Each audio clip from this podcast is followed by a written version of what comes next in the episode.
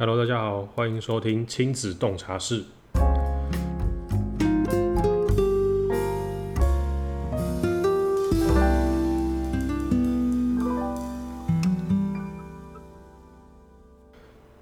好不容易录到第七集了，做这个真的是不容易耶。因为在前几集我其实都还有花一些时间在写稿，但是后来发现时间真的越来越少，我已经连写稿的时间都有点挤不太出来。就是大家如果有小孩，应该也都知道，其实顾小孩真的蛮累的，尤其是前一阵子他又睡不好，所以我几乎晚上都没有睡觉，不然就是睡得很很片段。所以已经在写稿这件事情有点渐渐想要放弃，然后有找到其他有尝试，目前正在尝试其他的方式来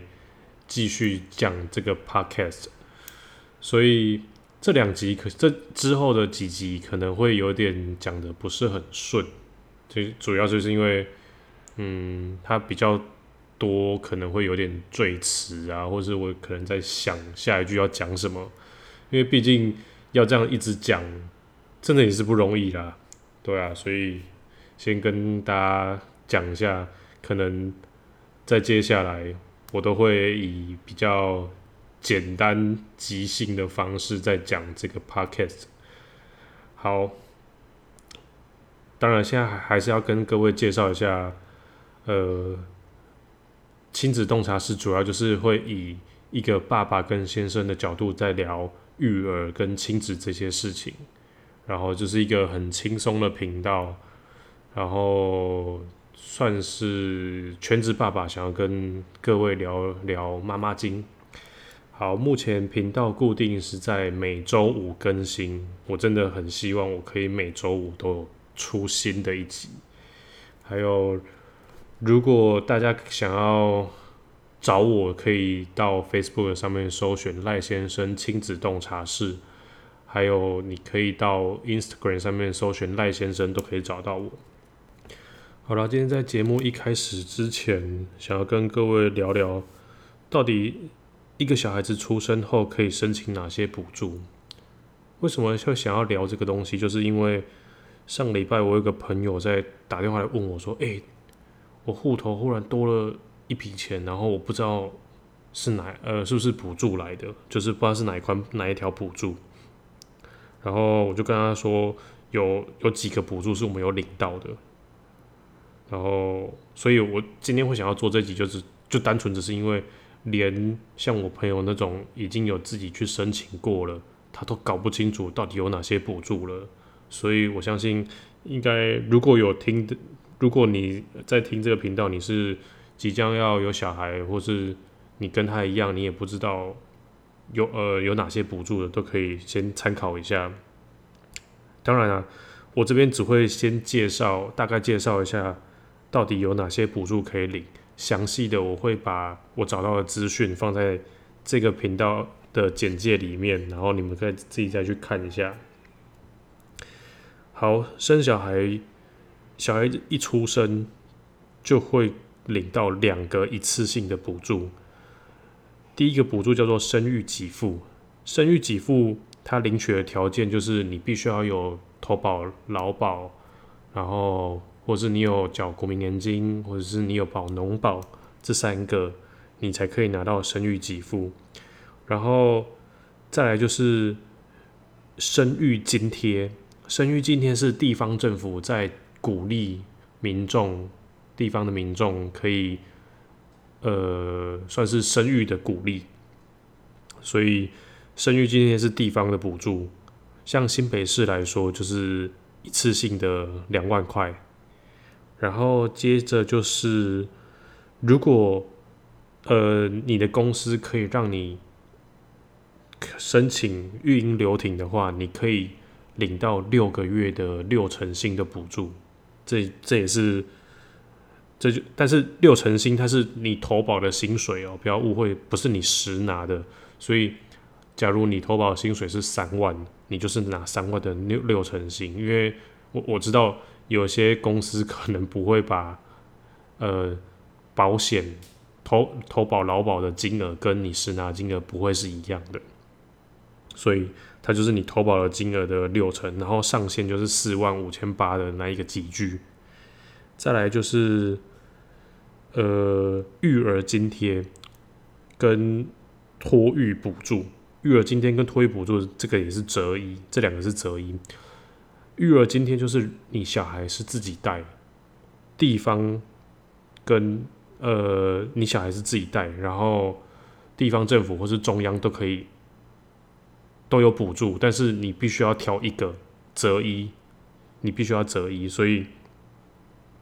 这是育儿津贴。像以新北市来说的话，我们育儿津贴是每个月两千五，但是这个育儿津贴。不能跟育婴留停同时领，所以你只能选一个。但是，但是以我们为例好了，我们小孩是自己带，然后我老婆现在有申请育婴留停，所以我们会领六个月的六成投投保薪资的补助，之后到第七个月我们就开始会申呃，就就衔接着育育儿津贴，一个月两千五。然后，因为这是我们自己带，如果你是有去给。呃，像是公托啊、私托啊，或是有找保姆，他会有所谓的托育补助。然后托育补助有，就是我刚刚分的有三个。如果你是公托、私托跟保姆带，这三个的补助的价格都不一样。然后除了这三个项目的价格不一样之外，如果你是呃你的年收入，你缴的税是百超过百分之二十的。其实也不能，也不能用，也不能领补助。然后也有分一般一般户跟中低收入户跟低收入户及弱势家庭，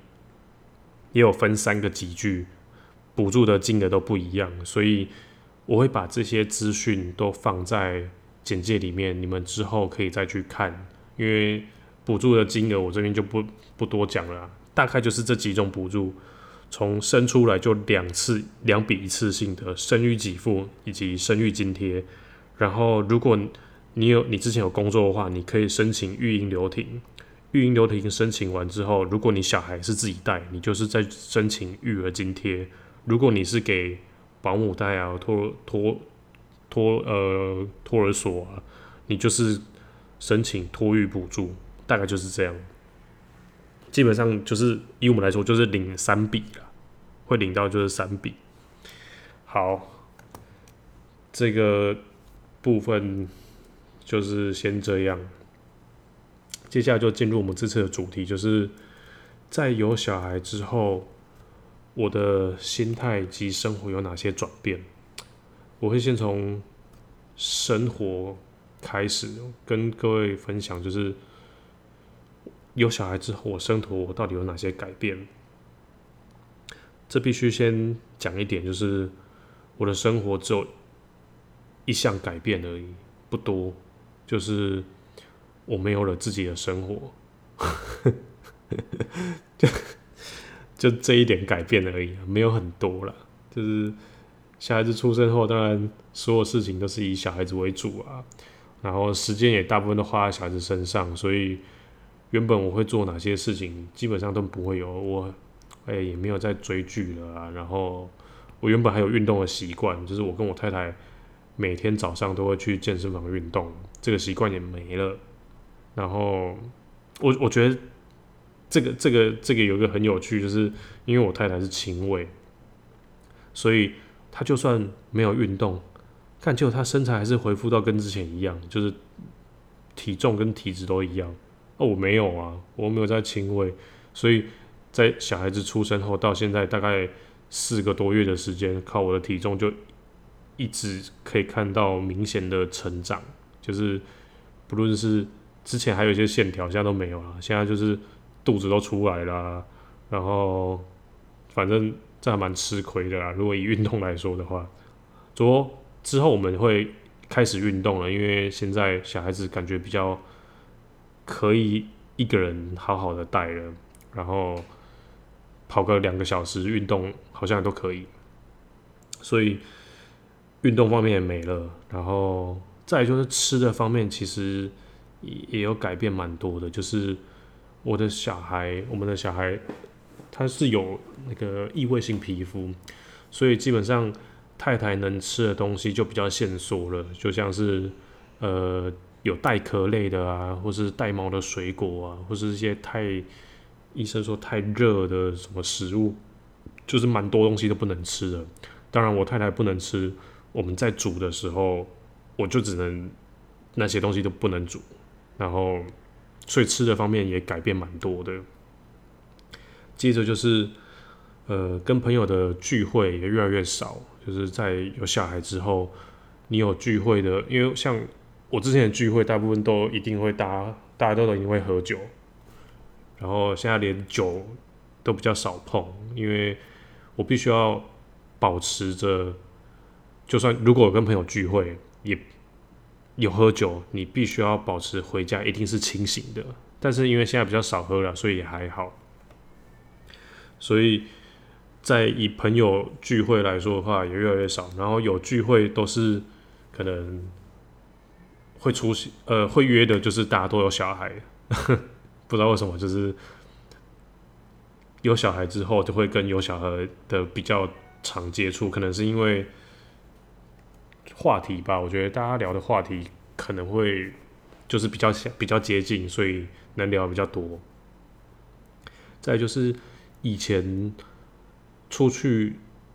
出去玩啊，或是什么东西，我们我我算是行动派，就是今天一现在一揪，不管什么时候，只要可以我就出我就冲了。结果现在一定不行，就是就算你跟我约后天，我还必须要跟你说，哎，不好意思哦。你先等我确认一下，后天小朋友需不需要打预防针啊？或者是那天老婆有没有我老我太太有没有事情啊？如果因为必须一定要有一个人在家照顾小孩，所以我我我会先确认一下太太的时间啊，然后所有人所有时间都确认完之后，才才可以确认我自己的时间。所以如果以约出去玩。完全也不行了，就是很麻烦，我觉得很很麻烦。然后既然不能出去玩嘛，所以其实也可以，我跟我太太带小朋友出去。但其实这带小朋友出去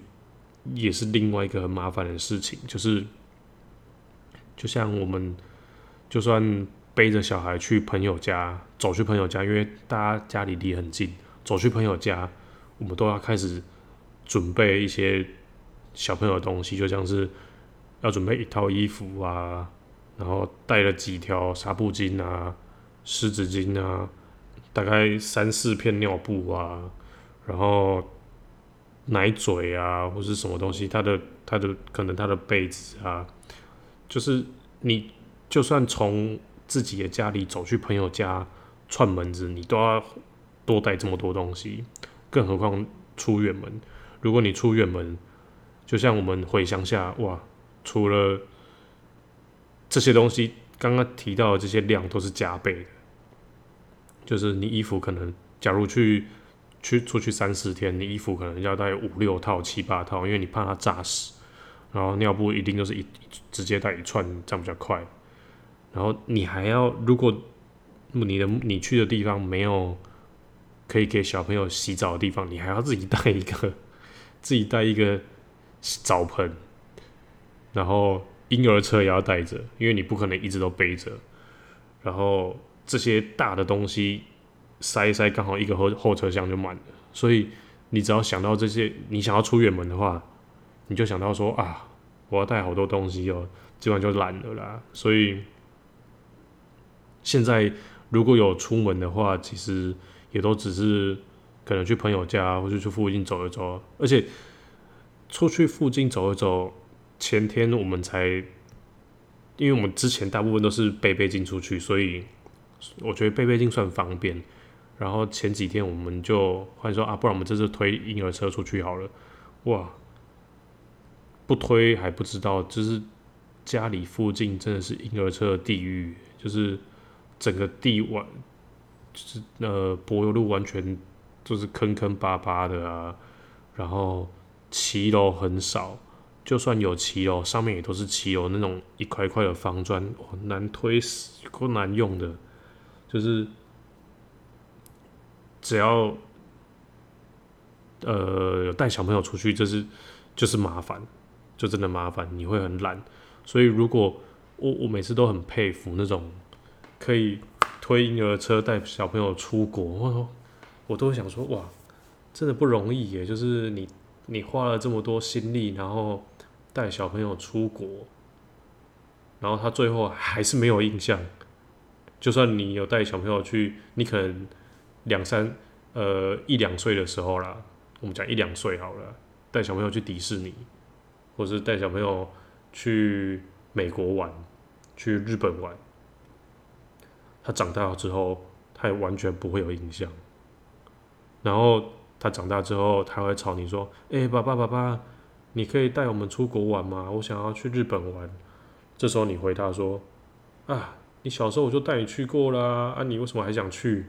这不是很亏吗？就是你带你带小孩出去玩，结果他一点印象都没有，那我都不知道带去带出带出去是干嘛的。有可能就是可能两夫妻想要散散心啊，但是你带出去就只是换个地方包尿布，或是换个地方顾小孩，就是我我我我我不是这种人呐，就是。以生活方面，我们之前也会也蛮常出国的，但因为廉价机票的关系，所以我们我们算是可以花个一两千块、两三千块就出去玩，然后一一有便宜的机票，我跟我太太就买，跟我朋友就买着就飞出去了。但是现在有小孩完全不行，就以出国这方面来讲，也没办法了，就是完全不想要带小孩出国，出国真的太麻烦了。然后生活上还有什么样的转变？其实就大概就是这些了，就是你吃的也变了，你生活、你的运动、运动也没了。但是之后啦，之后就开始了。应该说，生活上的转变，我我个人是认为，在小孩子慢慢变大之后，会越来越接近我们之前的生活模式。主要就是因为小孩子的呃。快要比较可以去控制他的生活作息了，就像是睡过夜啊，或者是嗯，他可以走路了，他很越来越多事情可以开始自理了。所以随着小孩子的年纪越来越大，我我相信这些东西是可以改变的，就是以生活上可以改变的。好，那接下来就是跟各位聊聊心态上到底有哪些改变。我觉得心态上改变最大的就是你会，你你可以深深的了解到什么叫做无条件的付出，就是你不求回报的付出。讲起来好像很伟大，对不对？其实没有这么伟大，因为他现在也还没办法给你回报。我现我觉得他现在，因为现在他只会咿呀，你就算。你买很漂亮的衣服给他穿，或者你花了很多时间在哄他、逗他笑，他可能他可能在某部分上心灵是有富足的啦，但是他也没办法给你回报，所以就是完全的无条件的付出，这就是这就是爱，这就是爱。然后来接接着就是我觉得照顾小朋友之后，因为很长。熬夜啊，你时间破碎啊，然后很多事情都其实就没办法如你所愿，所以长时间的这样下来，你其实会，我我个人是有觉得有些压力慢慢开始累积，然后在几次的半夜抱小朋友哭的时候，你就会发现哇，理智线真的要断了，因为我算是。我自己算是比较好咖，我个人觉得啦，比较好咖。我很少生气，我觉得我算是有耐性。但是居然会在有小孩之后，居然会有理智线快要断掉的这件事情发生。然后其实那一次是好像是我记得是哄很久都哄不睡，然后哄到我抱到我很酸很累，然后又没有睡好，我就。硬着头皮跟我太太说：“快，你赶快抱去，我真的不行了，我我理智线快断了，接下来我不知道会发生什么事情。然后那一次我自己就吓到，我想说，哇，原来我的极限在这边，就是之前都不知道自己的极限在哪里，现在知道了。但是，这也也是也是因为经过那一次之后，我就觉得，我觉得我的耐心的极限一直不断的在突破，我很越来越少发生这种理智线快断的情况。就是经过那一次之后，我自己有吓到。然后就开始不断的调试自己的心态，自己带小朋友的呃方式啊，反正就是不断的不断的在调试。然后我我觉得这点对我来讲是有改善的，就是我的耐心啊是越来越越来越有耐心，然后睡眠也可以越来越少，我可以越睡越少，我可能一个晚上可以睡两个小时，然后就撑一整天。但这是一个很负面的循环啊，就是吃久了还是会有问题。只是你会发现，我耐心的极限在哪里？我自己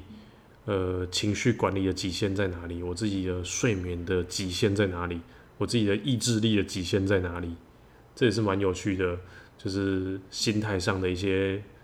体会啦，一些转变。然后接着就是呃。在前一阵子，小朋友，呃，可能晚上很持续了一两个礼拜都睡不好，所以我们有去看了医生啊。然后，反正大部分看这种事情，医生就会说啊，可能是肠绞痛啊，或者是什么东西的。反正大部分都是在观察。好，然后应该说小朋友有，应该说这年纪的，我小朋友是四岁四个月。像这么小的小朋友，他其实不是很重大的疾病，都医生都不会给你开药，都不不建议你吃药，所以大部分大部分的时间说啊，帮你再观察一下。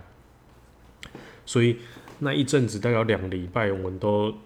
半夜都是一个多小时就哭醒，睡就是睡一个多小时就醒来哭，一一个小一个多小时就醒来哭。所以我们就讲说，到底是发生什么事情了？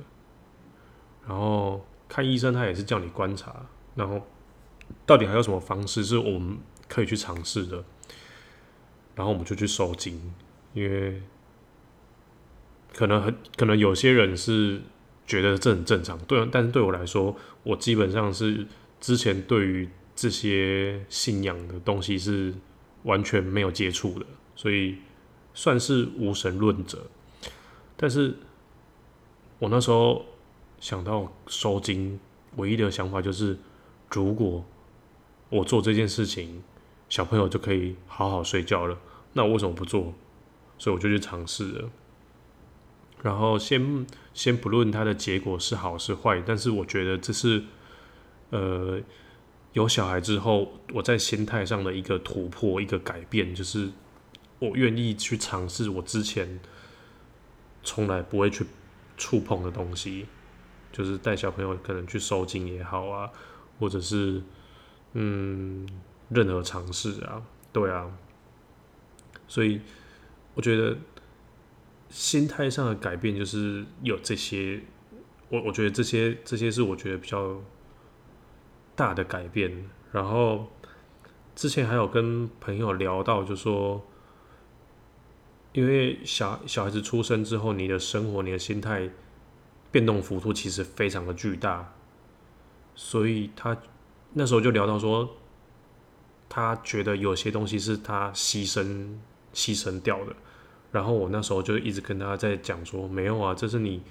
在有小孩之前就应该会知道的东西，所以这应该是你选择的。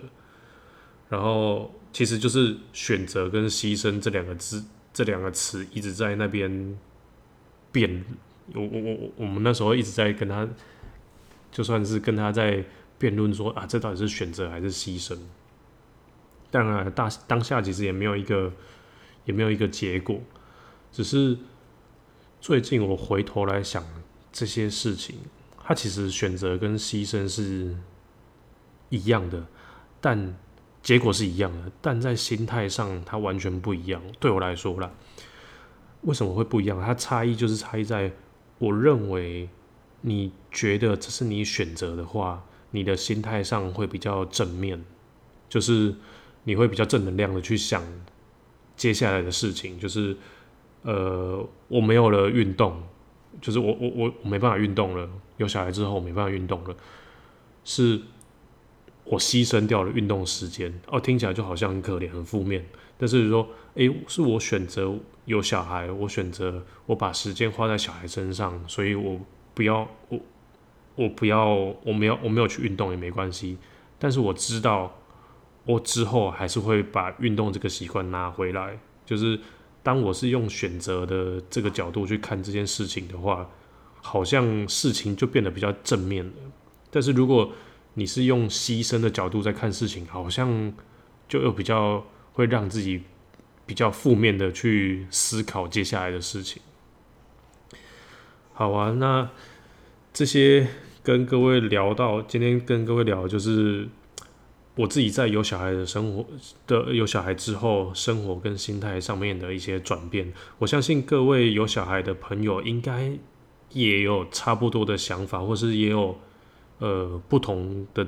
不同的体悟。我都欢，我都非常欢迎，你可以来跟我们跟我聊聊，你到底还有什么样的其他的转变，就是在有小孩之后，然后你可以直接到呃 Instagram 上面找我啊，跟我分享一下你有哪些改变。好，今天的节目就到这边了。如果你喜欢今天的内容，就是可以给我留言鼓励啊，或者是。私讯我跟我讲都可以。还有，如果你有你之后又想要听身为一个先生或爸爸的角色来讲什么样的主题，都可以跟我说。好，感谢收听这集的亲子洞察室，我是赖先生，我们下周见，拜拜。